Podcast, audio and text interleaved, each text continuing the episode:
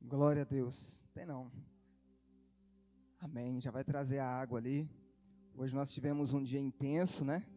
Eu acabei de ver o Queco aqui de manhã, a gente se encontrou na igreja à tarde, agora estamos na igreja à noite. Eu me lembrei do versículo que fala assim: que eu possa morar todos os dias na casa do Senhor. Ele se cumpriu hoje na nossa vida.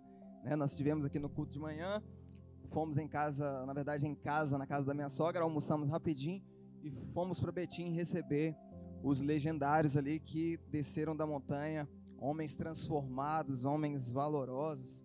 E eu vi a glória de Deus naquele lugar com aqueles homens ali. E um testemunho que eu ouvi lá foi um irmão, que até então não era um irmão, né?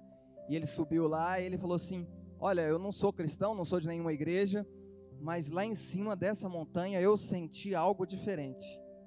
Então, naquele momento, o Senhor me falou: Olha, não é denominação, não é placa de igreja, mas o meu tempo de salvar é o meu tempo de salvar. Eu levo aonde for, mas eu salvo, eu transformo. É esse Deus que nós servimos, irmãos. É esse Deus que preparou esse dia caloroso para que nós estivéssemos aqui essa noite o louvando, o adorando, o bendizendo, porque Ele é digno de toda a honra, toda a glória e de todo louvor. Hoje eu vou falar um pouquinho sobre um tema um pouco difícil, gostaria que vocês me ajudassem bastante aí embaixo. Eu quero falar sobre a eternidade. E quando eu falo sobre eternidade, meus olhos lacrimejam, porque quem aí não anseia entrar na eternidade de Deus? O homem tem duas, um medo e uma alegria, na verdade.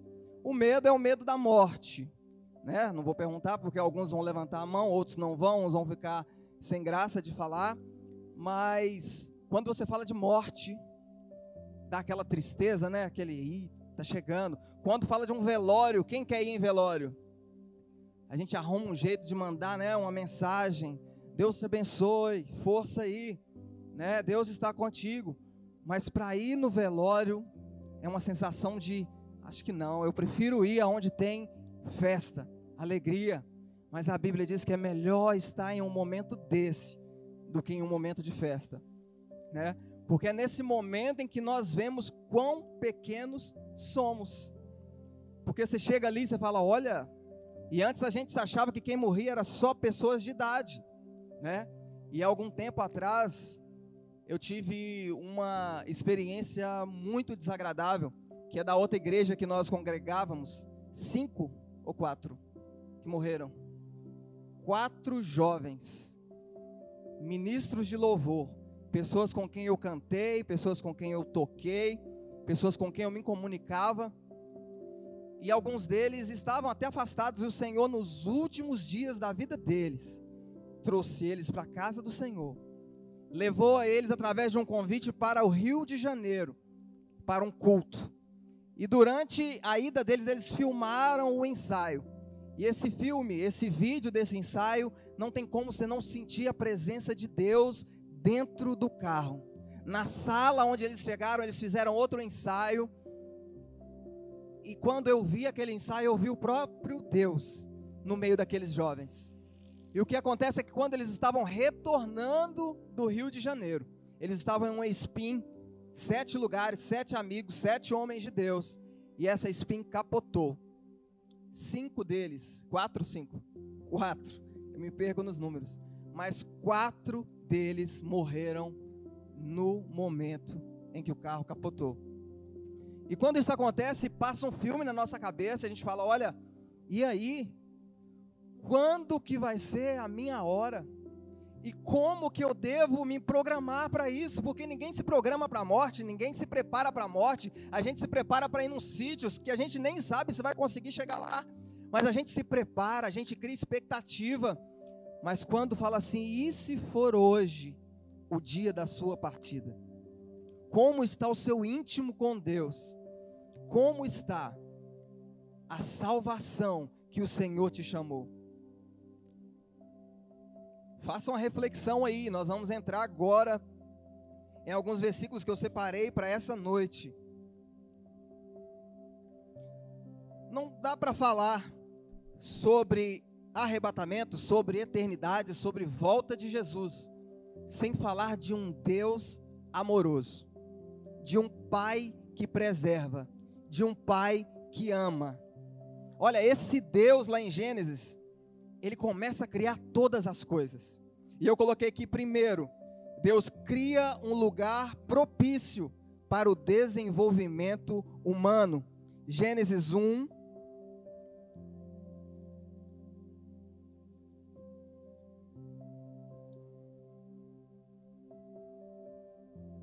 do 9 ao 17, Gênesis 1. Quem achou, diga amém. Quem não achou, diga aleluia. Glória a Deus. Gênesis 1, a partir do versículo 9, diz assim: E disse Deus: Ajunte-se águas debaixo dos céus em um lugar, e apareça a porção seca e foi assim. E foi assim. E chamou Deus a porção seca de terra, e o ajuntamento das águas chamou mares, e viu Deus que era bom. E disse Deus: Produz a terra erva verde, erva que dê semente, árvore frutífera, que dê fruto segundo a sua espécie, cuja semente está nela sobre a terra. E assim foi. E a terra produziu erva, erva dando semente conforme a sua espécie, e a árvore frutífera, cuja semente está nela conforme a sua espécie. E viu Deus que era bom. E foi a tarde e a manhã do dia terceiro, no 14. E disse Deus: haja luminares na expansão dos céus, para haver separação entre o dia e a noite. Sejam eles para sinais e para tempos determinados e para os dias e para os anos, e sejam para luminares na expansão dos céus, para iluminar a terra. Assim foi. E fez Deus dois grandes luminares: o luminar maior para governar o dia, e o luminar menor para governar a noite. E fez as estrelas. E Deus os pôs na expansão dos céus para iluminar a terra. Deus criou a terra. Olha agora cada criação de Deus. Pensa aí, por que Deus criou tudo nos mínimos detalhes? Por que Deus estava criando algo? Porque Deus queria algo para clarear o dia e algo para iluminar a noite. Deus agora cria ervas e ervas que dão sementes, ervas que dão frutos. E a preocupação maior de Deus foi separar a água da porção seca. E eu comecei a imaginar, e Deus falou comigo: olha, é um pai preparando o espaço para que o seu filho possa vir.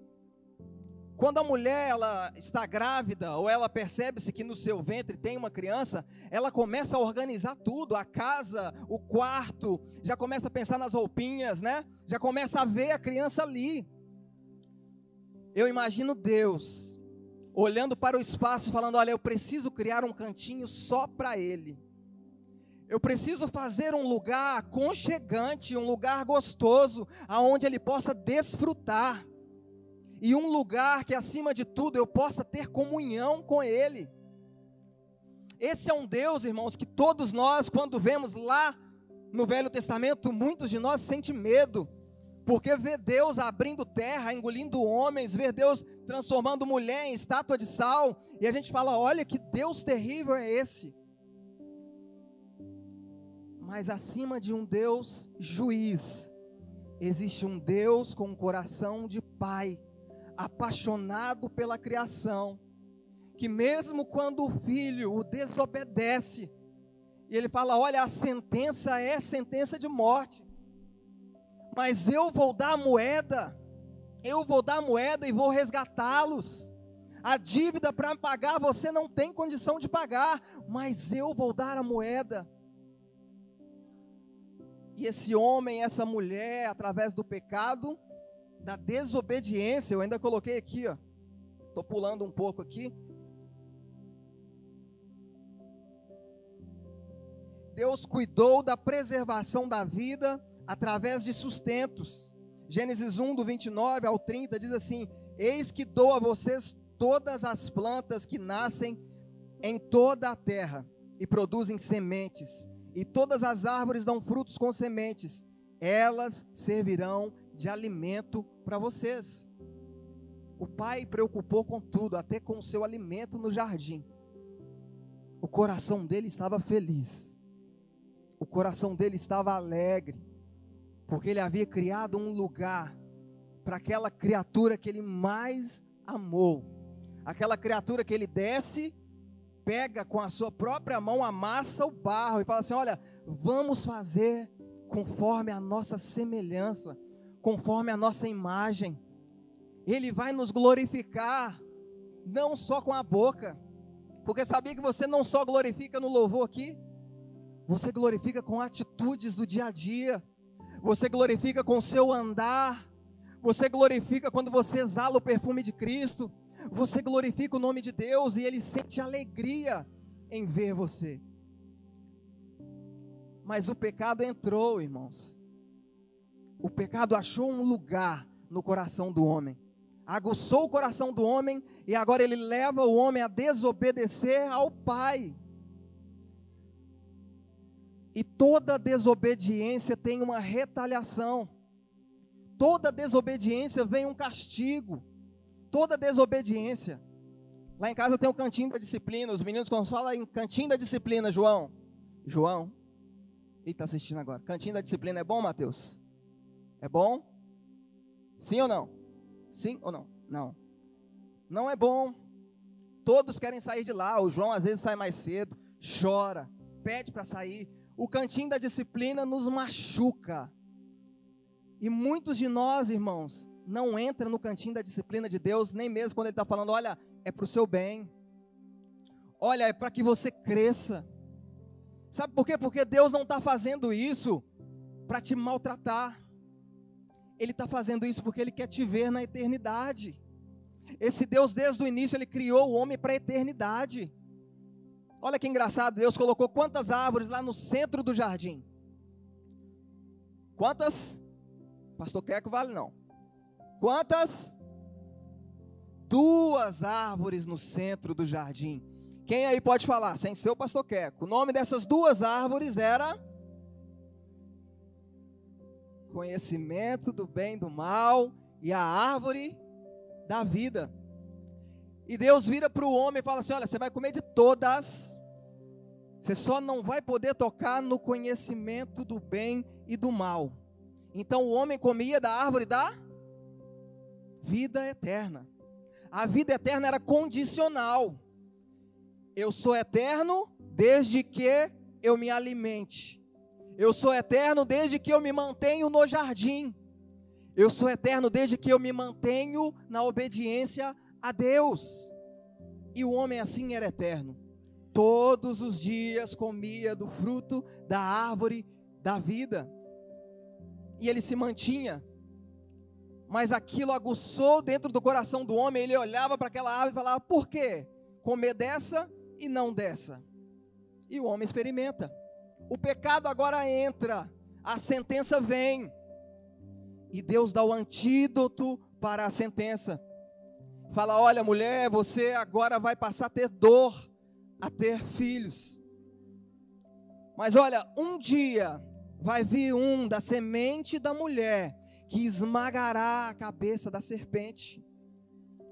Um vai surgir de você, não vai ser feito por mim novamente, não vai ser um outro Adão, não vai ser um outro Adão, vai surgir de vocês. Casal que eu escolhi para amar. E agora Deus tira esse casal fora do jardim do Éden, longe da árvore da e ele é uma preocupação gigante que ele fala assim: olha, vamos colocar anjos com espadas flamejantes na porta desse jardim, para que o homem não entre e tome em pecado do fruto da árvore da vida. Porque se o homem agora em pecado comesse o fruto da árvore da vida, esse homem seria um pecador eterno. Assim como o diabo, esse homem o seria. Mas olha o coração de Deus, e às vezes quando a gente olha, a gente fala: que maldade! Criou para viver no jardim e agora o retirou e o jogou fora. Mas Deus, de alguma forma, preservava a criatura que ele criou. Imagina o coração do pai colocando seus filhos para fora, longe da sua segurança, longe do seu carinho, da sua comunhão. Ele fala: Olha, a partir de agora vocês vão ir por vocês mesmos. A adoração é se quiser, o louvor é se quiser, prostrar-se diante de mim é se quiser, porque agora você entende o que é bom e o que é mal. E eu vejo esse Deus lá, junto com o povo no Egito, falando assim: olha, eu estou dando a vocês diariamente dois caminhos para trilhar, mas eu peço a vocês que escolham a vida eterna, o caminho da vida eterna. Esse Deus almeja o tempo todo, irmão, que você alinhe o seu propósito, que você conserte-se diante dele. Ah, mas eu estou na igreja. Nós ouvimos aqui agora o pastor Queco falando que ele estava na igreja, homem fiel, e conheço esse homem. Eu posso dar prova dele, que é um homem de Deus. E ele vira e fala assim: Mas eu subi na montanha e eu fui transformado. É transformação dia após dia, irmãos. Eu também, quando me chamaram para subir a montanha, eu falei: Para que subir uma montanha? Se eu já tive um encontro real com Jesus. Mas eu cheguei lá em cima e ele falou assim: Olha, precisa ajustar coisas que você acha que é, mas não é. Que você acha que faz, mas não faz. E esse Deus diariamente, ele te traz aqui para você se alimentar, para ele falar assim: olha, endireita o teu caminho, endireita as tuas vestes, limpa as tuas vestes, prepara o óleo na candeia, porque o noivo há de vir. O noivo há de vir, irmãos. E a preocupação do nosso Deus não é que você tenha a melhor casa, não é que você tenha o melhor carro. Isso é bom, isso é agradável. O Senhor se agrada disso. Mas a preocupação do nosso Deus é que você alcance os céus. É que quando você partir daqui, você tenha um lugar eterno para viver. O Senhor almeja te encontrar lá. O Senhor almeja ver a tua família lá, porque foi por um preço caro que você está aqui hoje que Ele te chamou e te remiu. Glória a Deus. Vamos andar mais um pouquinho. Terceiro ponto: criou a mulher para perpetuar a espécie, agora sendo gerada pelo casal.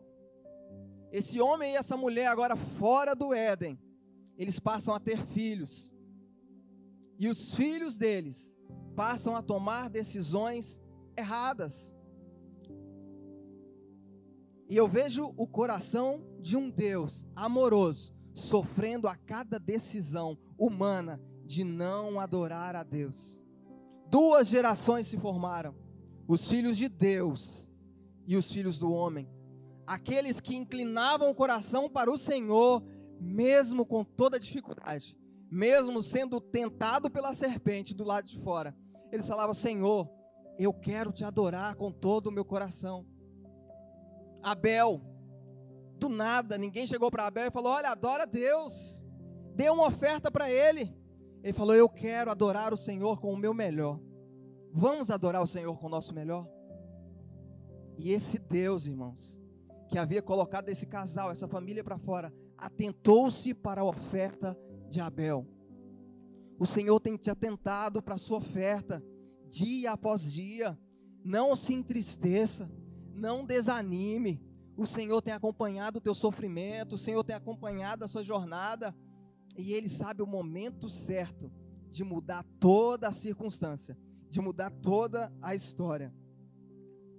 Uma geração, irmão, uma geração perversa e uma geração santa saíram dali do Éden. A sujeira, a imundícia, o pecado começou a crescer tanto que agora esse Deus olha e fala: Olha, eu me arrependo agora de ter feito esse povo, vou destruir. Mas na Bíblia você vai ver o tempo todo que quando Deus se levanta para poder trazer justiça de destruição ao homem, ele procura um que ainda o busca, que o adora. E ele acha em quem? Noé. Quando ele vai destruir tudo, ele olha para um homem e fala: Olha, o coração de Noé ainda acende a chama por mim. Se houver um homem disposto a trazer mudança, a mudança virá, irmãos.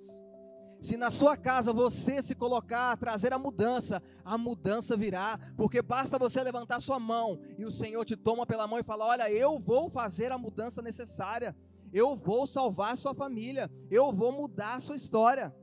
Deus precisa que um homem se levante, Deus precisa que uma mulher se levante para mudar a situação do bairro, da cidade, do país. Ele é fiel para fazer. Quarto ponto. Deus impõe limites para que o homem. Um dos limites é lhe obedecer, o terem como Deus, como Pai e como Criador. Você tem obedecido a Deus? Você tem obedecido? Ou às vezes você acha que é coisa da sua cabeça e você fala assim: ah, não vou fazer, é coisa da minha cabeça. Não vou fazer. Não, não vou fazer, coisa da minha cabeça. Irmão, o Espírito de Deus, o único modo dele falar com você é na sua consciência, na sua alma, é falar: faz. Olha, levanta. Olha, ora. Perdemos o hábito de orar, irmãos. Perdemos o hábito de orar. Nós oramos quando nós vimos na casa do Senhor. E mesmo assim, raramente oramos, raramente nos entregamos. Viemos agora do encontro com os homens lá, 72 horas. E eles falaram: Olha, nós vimos o Senhor. 72 horas dedicadas a Deus. E nós vimos o Senhor. Quanto tempo você tem gastado e deixado se gastar em um encontro com Deus? Não, não é apenas subir a montanha na sua casa, porque a Bíblia diz: olha, no secreto, entra para o seu quarto, fala com teu Deus, que no secreto Ele está te ouvindo. Circunstâncias poderiam ser, ter sido evitadas se você tivesse orado. Tudo que nós temos hoje é orações feitas e não feitas. E o Senhor nos desperta, irmãos. Esse dia, esses dias eu acordo muito pela madrugada, mas acordei e rodei a casa toda, bebi água e deitei, girei na cama e voltei, e girei na cama. Falei, o que está acontecendo? Eu tenho que ir no médico. Mas quando eu virei, eu falei, eu não preciso ir no médico. Eu preciso conversar com meu amigo. É o Espírito de Deus puxando a coberta, falando: Olha, você não teve o tempo, o dia inteiro. Você não conversou comigo. Você não conversou comigo. Conversa comigo agora. Há uma música que fala que de madrugada a fila é menor. Por que, que a fila é menor? Porque o irmão está dormindo, ele não quer orar. O outro está dormindo, ele não quer orar. Você precisa orar. Você tem acesso direto. É como se Deus estivesse esperando uma fila à noite para orar. Olha, quem está aí? Está só a Marina lá. Ele fala: oh, Marina, vou te responder agora. A fila é menor. Você tem acesso mais rápido. É um preço a se pagar. A salvação, irmãos, e a eternidade é como um passaporte. Você tendo o passaporte, isso quer dizer que você pode viajar? Isso quer dizer que você pode ali agora entrar em um avião e viajar? É assim? Você tem o passaporte, entrou no avião e foi embora? Há alguns processos para que você alcance a viagem. Quando Jesus morre na cruz, ele coloca um passaporte na sua mão. Falou: Olha, está na sua mão o direito de adentrar nas mansões celestiais. Mas há processos que você precisa passar para chegar nas mansões. Não é simplesmente esperar o avião e falar: olha, eu tenho o passaporte. Eu te qualifiquei para que você estivesse lá. Mas você não garantiu o seu lugar lá. Há uma preocupação dos céus com a igreja. Há uma preocupação dos céus Irmãos, eu nunca tive tanto sonho com arrebatamento. Nunca tive. Tenho tido muitos sonhos com o arrebatamento da igreja. Esses dias eu contei até para o pastor, mandei para o pastor de madrugada, falei, estou te mandando para não esquecer de te contar. E em um dos sonhos, irmãos, conto para a igreja aproveitar aqui, eu não vou terminar muito tarde não, tá, pastor? Rapidinho. E num desses sonhos foi muito real, irmãos. Eu estava com a minha família em uma viagem, e nessa viagem o pastor Carlos também, o pastor Carlos costuma viajar com a gente, né? A gente leva o pastor Carlos, nesse sonho o pastor Carlos estava. E quando a gente estava em uma casa, eu com a minha família e a família do pastor Carlos, eu vi um filme na televisão, uma série, e os meus irmãos estavam assistindo. Eu falei, olha, eu nunca vi essa, esse filme, mas algo me chamou a atenção nesse filme. Eles falaram o quê? Eu falei, esse filme parece que está falando da volta de Jesus. E eles riram. Falaram, olha, não tem nada a ver. Está falando de volta de Jesus, não. Eu falei, sim, porque no dia que eu vi, falava de dois agentes. E esses dois agentes era diferente, a forma que eles falavam era diferente, parecia um filme gospel, e isso no sonho. E eles riram de mim e falaram: você está ficando doido, tudo você vê Deus, tudo você fala de Jesus, é um filme. E de repente, dentro do filme, um daqueles homens falou assim: gente, nós descobrimos o nome dos agentes. Mas no meu coração falava assim: os agentes são as testemunhas fiéis que eu enviei no final do tempo. E quando falou assim: olha, nós descobrimos o nome dos agentes, eu cheguei mais próximo da televisão para descobrir quem eram os agentes que estavam falando no filme. Porque para mim era um filme evangélico, um filme gospel. E o nome que ele colocou assim, ó, para a câmera, mostrou para a câmera, o nome dentro de mim. Eu não vi o nome Carlos Rocha, mas dentro de mim falou Carlos Rocha. Eu falei, gente, não falei que o filme era algo de Deus? E eles continuaram rindo. Eu falei, gente, vocês não estão entendendo, tem alguma coisa de muito errado no mundo. O filme está falando do pastor. O pastor está aqui com a gente, Carlos Rocha. E naquele filme, as testemunhas, os dois agentes tinham sumido. Simplesmente sumiu. E eu falei, vamos lá ver com o pastor, o que está acontecendo? O pastor vai ter que falar com a gente. E quando eu entrei no quarto do pastor, a família do pastor já não estava. E eu voltei e falei, gente, tem alguma coisa acontecendo no mundo. O pastor já não está no quarto dele. E quando nós olhamos para a janela que dava acesso, era uma praia, uma casa de praia, a gente via uma grande multidão de casas assim. E eu comecei a ver lá no final um prédio desabando. E quando o prédio desabava, eu sentia a casa tremer.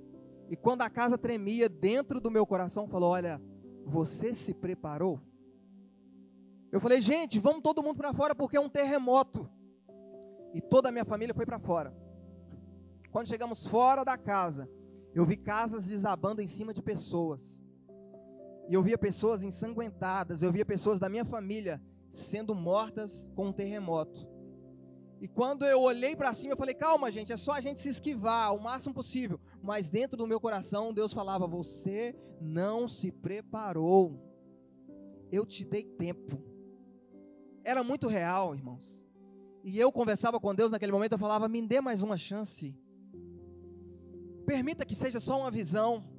Permita que seja só um sonho. Permita que eu acorde e, e, e possa mudar a situação da minha vida e as casas caíam, pessoas morriam.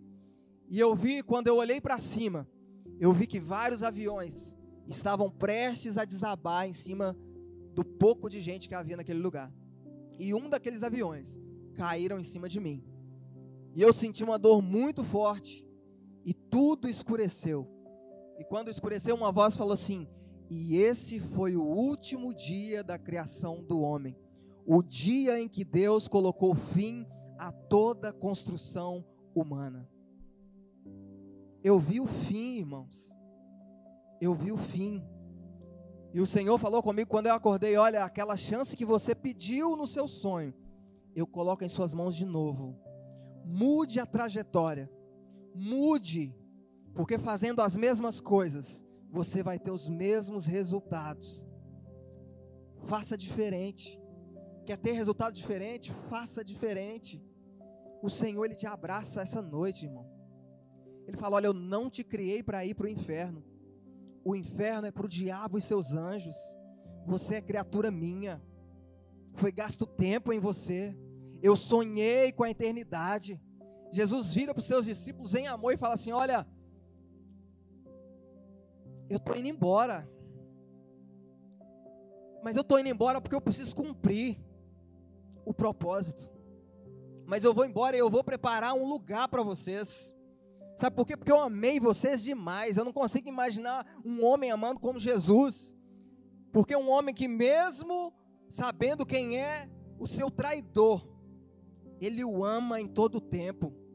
A ponto de o último dia de Judas, Judas chegar e dar um beijo nele, ele fala: Olha, amigo, com um beijo me traíste? Amigo, aquele que chama o traidor de amigo, aquele que sofre em pensar o que aconteceria com Judas. Esse é o Jesus, irmão, que desceu do céu para pagar um preço para que você e eu estivéssemos lá com Ele um dia, para que nós estivéssemos no céu. Você não está aqui essa noite à toa, não. O Senhor está te dando mais uma chance para que você endireita o teu caminho diante dele Porque se a trombeta soar agora, aonde vai ser a sua eternidade? Se a trombeta soar agora, a Bíblia diz que é assim como um relâmpago se mostra no ocidente, assim será a vinda do Filho do Homem. Segundos, ele estará nas nuvens, e aqueles que estão separados encontrarão com ele no ar. Os mortos ressuscitarão primeiro. Olha que bênção, que alegria. Os mortos ressuscitarão, irmãos. Essa verdade de tanto a gente falar, quem sabe dentro do seu coração já não faz mais diferença. Mas quando eu falo os mortos ressuscitarão, eu falo de esperança. Eu não sei se você já perdeu alguém, mas na morte do meu pai, eu enterrando meu pai ali, eu falava com Deus: Deus, eu vou juntar um dinheiro e eu vou fazer o cantinho aqui do meu pai, bonito. A sepultura vai ficar esplêndida, vai ficar muito bonita. E meu irmão falava: Olha, vamos juntar um dinheiro para a gente fazer algo aqui legal. Aí Deus falou ao meu coração: Olha, não se preocupa não, é transitório. Ele não vai morar aí. Daqui mais um pouco, aquele que prometeu de vir virá e não tardará. Não preocupa com a sepultura, com a melhor sepultura, não, porque mansões celestiais eu já preparei para ele, já tem o nome dele, assim como tem o seu nome, irmão, assim como tem o seu nome. Há mansões celestiais lá, separada com o seu nome, Sidão, falando: olha, é preparado para você, é do bom, é do melhor, você vai andar nas ruas de ouro, ou algo muito parecido. Você vai estar lá, irmãos. E tem muita gente na minha célula, acontece, não sei se na célula de vocês, quando a gente fala, olha, você vai estar tá lá.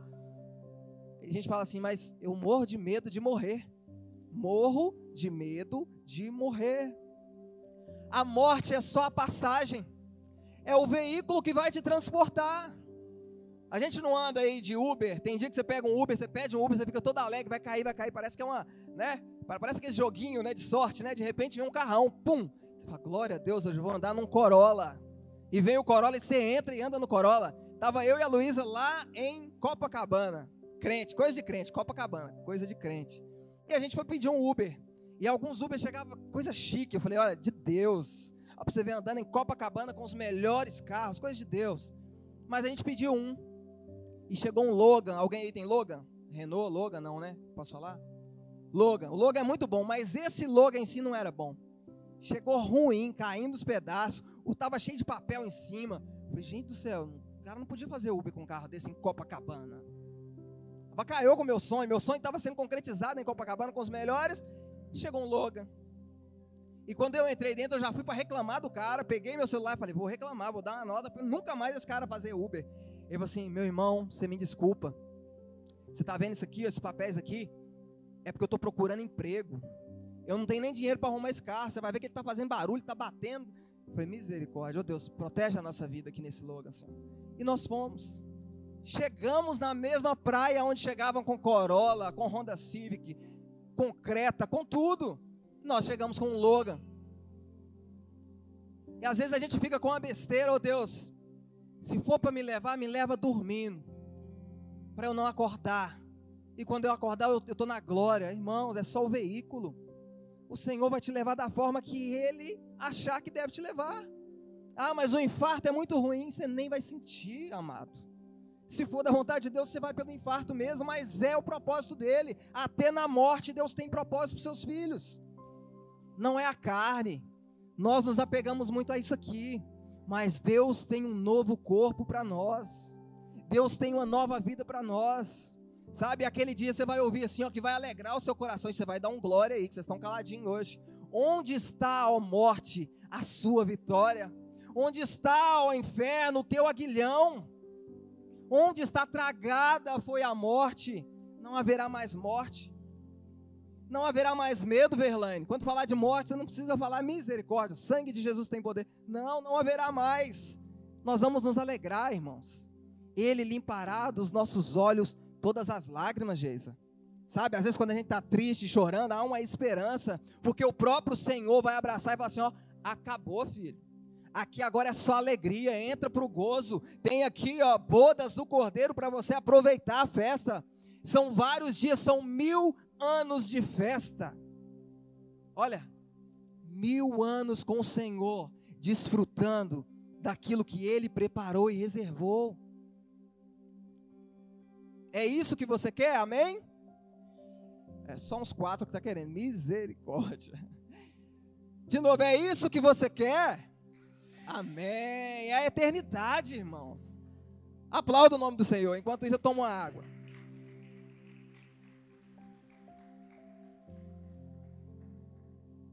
A eternidade, Deus tem para nós, irmãos. Deus tem uma vida plena. E Ele separou isso para você. Lucas 21, do 1 ao 36 Olha a preocupação de Jesus com seus filhos. Lucas 21.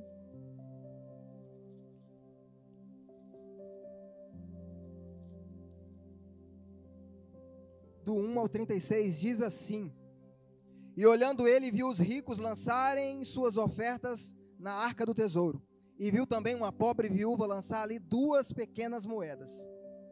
E disse: Em verdade vos digo que lançou mais do que todos essa pobre viúva. Porque todos aqueles deitaram para as ofertas de Deus do que lhes sobeja, mas esta da sua pobreza deitou todo o sustento que tinha. E dizendo alguns a respeito do templo que estava ornado de formosas pedras e dádivas, disse: Quanto a essas coisas que vedes, Dias virão em que não se deixará pedra sobre pedra que não seja derrubada. E perguntaram-lhe, dizendo: Mestre, quando serão, pois, essas coisas? E que sinal haverá quando isso estiver para acontecer? Disse então ele: Vede, não vos engane, porque virão muitos em meu nome, dizendo: Sou eu, e o tempo está próximo. Não vades, portanto, após eles. E quando ouvirdes de guerra e sedições, não vos assusteis porque é necessário que isto aconteça primeiro, mas o fim não será logo. Então lhe disse: Levantar-se-ão nação contra nação, e reino contra reino, e haverá em vários lugares grandes terremotos, e fomes, e pestilências. Haverá também coisas espantosas e grandes sinais no céu. Mas antes de todas essas coisas, lançarão mão de vós e vos perseguirão, entregando-vos às sinagogas e às prisões conduzindo-os à presença dos reis e presidentes, por amor do meu nome. Vamos parar rapidinho nesse 12 aqui. Mas antes de todas as coisas lançarão mão de vocês e vos perseguirão, entregando-vos às sinagogas e prisões e conduzindo-os à presença de reis e presidentes por amor do meu nome.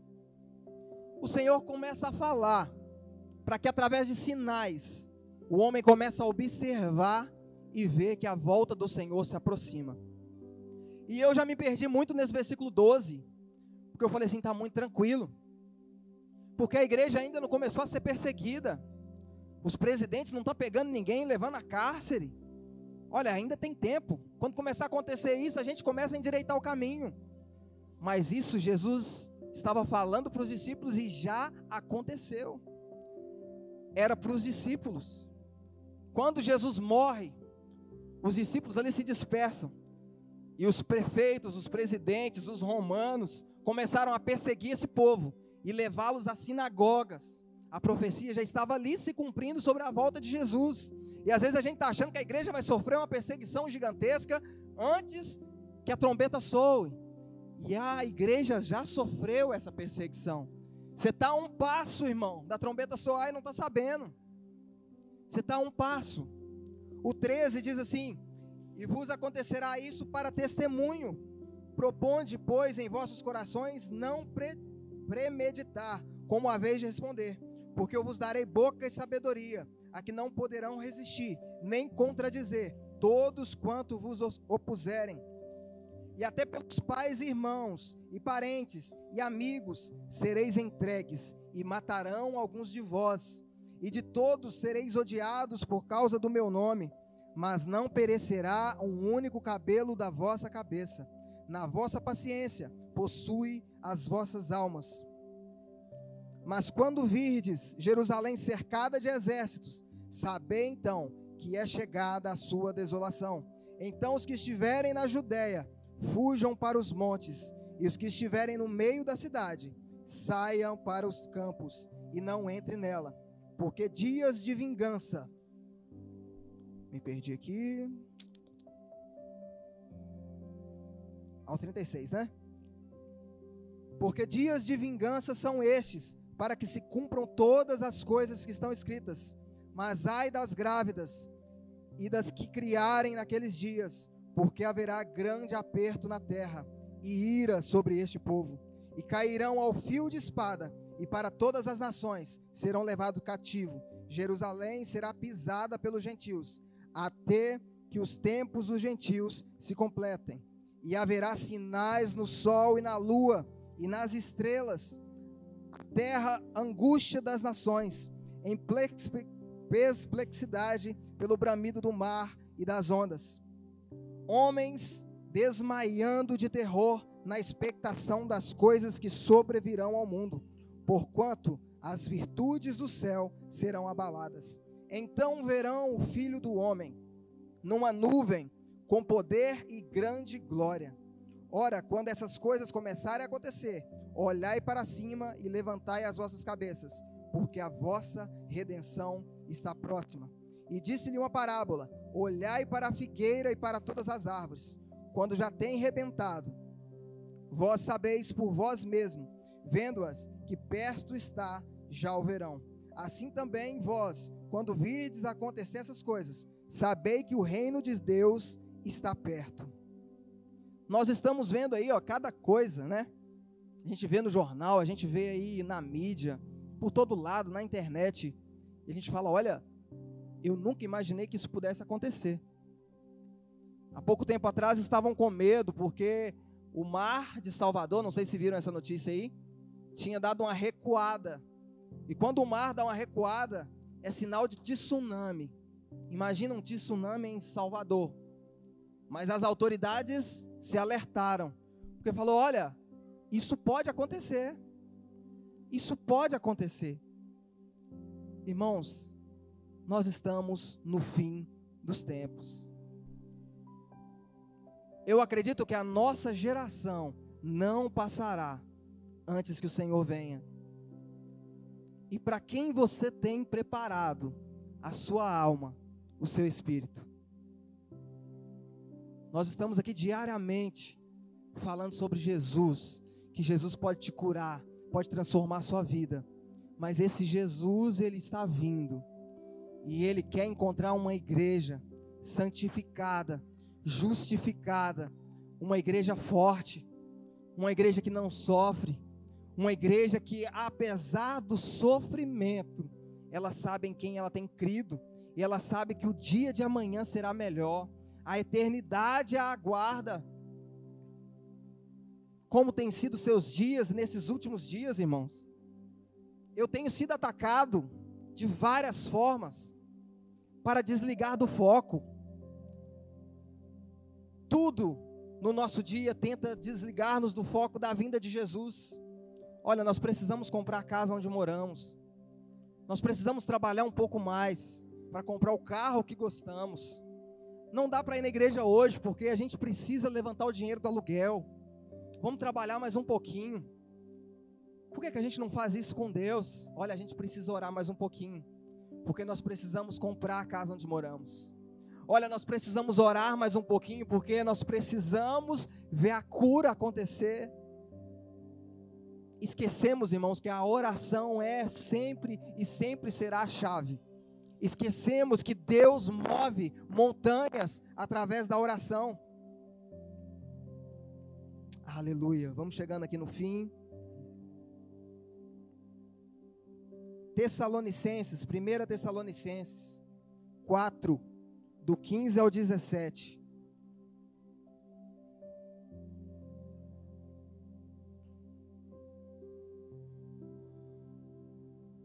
Primeira Tessalonicenses 4, 15 ao 17, vai dizer assim: Dizemos a vocês, pela palavra do Senhor, que nós, os que estivermos vivos, os que ficarmos até a vinda do Senhor, certamente não precederemos os que dormem. Pois, dada a ordem, com a voz do arcanjo e o ressoar da trombeta de Deus, o próprio Senhor descerá dos céus, e os mortos em Cristo ressuscitarão primeiro. Depois nós, os que estivermos vivos, seremos arrebatados com eles nas nuvens, para o encontro com o Senhor nos ares, e assim estaremos com o Senhor para sempre. É um versículo para nós nos alegrarmos, irmãos. Quando a trombeta soar, eu não estarei aqui mais. Eu não estarei aqui. Nós vamos nos encontrar lá. Aqui não. Né? Nós vamos nos encontrar lá. Porque é para lá que nós estamos indo, é para lá que nós estamos marchando. Então endireita o teu caminho, endireita a tua casa. Olha o que você fez hoje do dia, o que entristeceu o Espírito de Deus. Faça aí agora uma análise do seu dia. Eu não vou nem falar para fazer do mês inteiro. Fala assim, Deus, em que eu entristeci o teu espírito? Hoje. Olha, eu me derramo aos seus pés, Pai. Porque eu quero estar onde tu estás. Eu quero viver aonde o Senhor vive. O Senhor é fiel, irmãos. Ele te chamou, ele te colocou aí ó, no lugar que você está sentado agora ouvindo.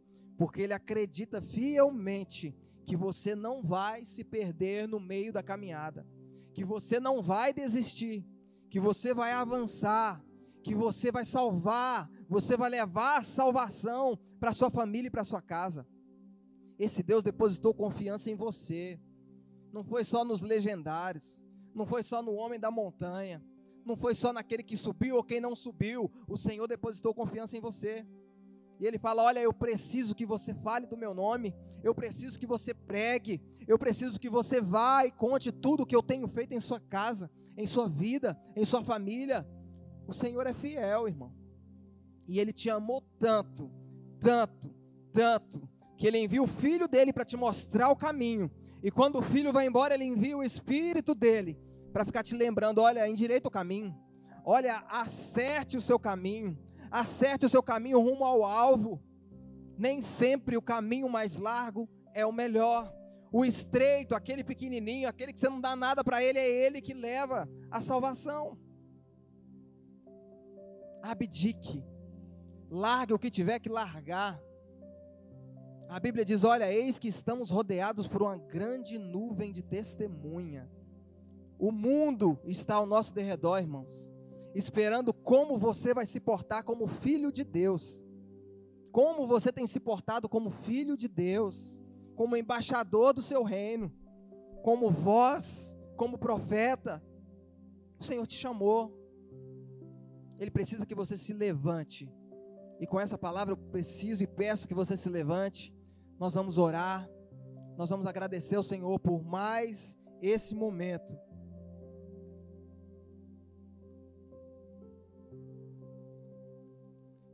Conclusão, Jeremias 29 diz assim, ó, o próprio Senhor, porque sou eu que conheço os planos que tenho para vocês, diz o Senhor. Plano de fazê-los prosperar e não de causar dano. Plano de dar a vocês esperança e um futuro. O nosso futuro está em Deus, irmãos. Você pode ter tudo nessa terra e mais um pouco. O Senhor vai te abençoar. Você vai prosperar. Mas nunca se esqueça que a maior promessa é que partindo daqui, fechando seus olhos aqui, lá no céu, há um lugar reservado para você. Por mais que o inimigo quer dizer que não, por mais que o inimigo quer que você desista, por mais que ele quer que você peque, que você perca, o Espírito de Deus está te conduzindo às mansões celestiais. Dia após dia, ele está falando no seu ouvido: olha, é tempo de conserto. É tempo de conserto, é tempo de alinhamento. Endireita os teus caminhos. Amém? Que o Senhor possa te abençoar, que o Senhor possa encher o seu coração de sede, de fome, de mais e mais do Senhor, que haja libertação, que cadeias sejam quebradas, que visões sejam abertas e que você comece a enxergar o Espírito de Deus cuidando de ti, salvando, protegendo e libertando. Senhor Deus, nós te agradecemos por este momento, Pai. A tua palavra, Senhor, aberta foi proferida, Senhor. E a tua palavra lançada, Senhor, ela não volta vazia. A tua palavra diz que ela fará aquilo que o teu coração almeja. Deus, que essa semente que foi lançada essa noite, Senhor, possa, possa germinar, Senhor. Deus, em nome de Jesus, nos desperta, Senhor. Desperta o teu povo, Senhor, para um momento. Desperta o teu povo para a eternidade. Pai, toda cegueira espiritual, toda distração espiritual que o inimigo tem colocado, Senhor, para que percamos o foco da nossa salvação em Ti. Pai, nós te pedimos nesta noite que o teu doce Espírito esteja conosco, que a tua palavra, Senhor, se cumpra em nós. Pai, cure, Senhor, todas essas enfermidades que têm nos jogado para baixo. Senhor, faça no nosso meio curas, Pai. É o que nós te pedimos. Os teus milagres sejam constantes no nosso meio.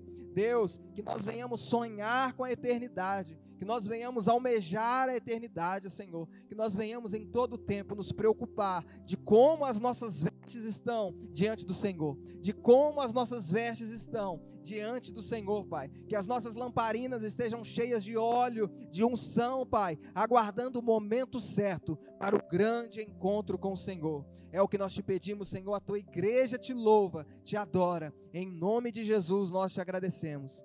Amém. Aplauda o nome do Senhor. Vá em paz. Que o Senhor te dê uma semana abençoada, uma semana de paz, uma semana de prosperidade, que seja a semana mais próspera da sua vida.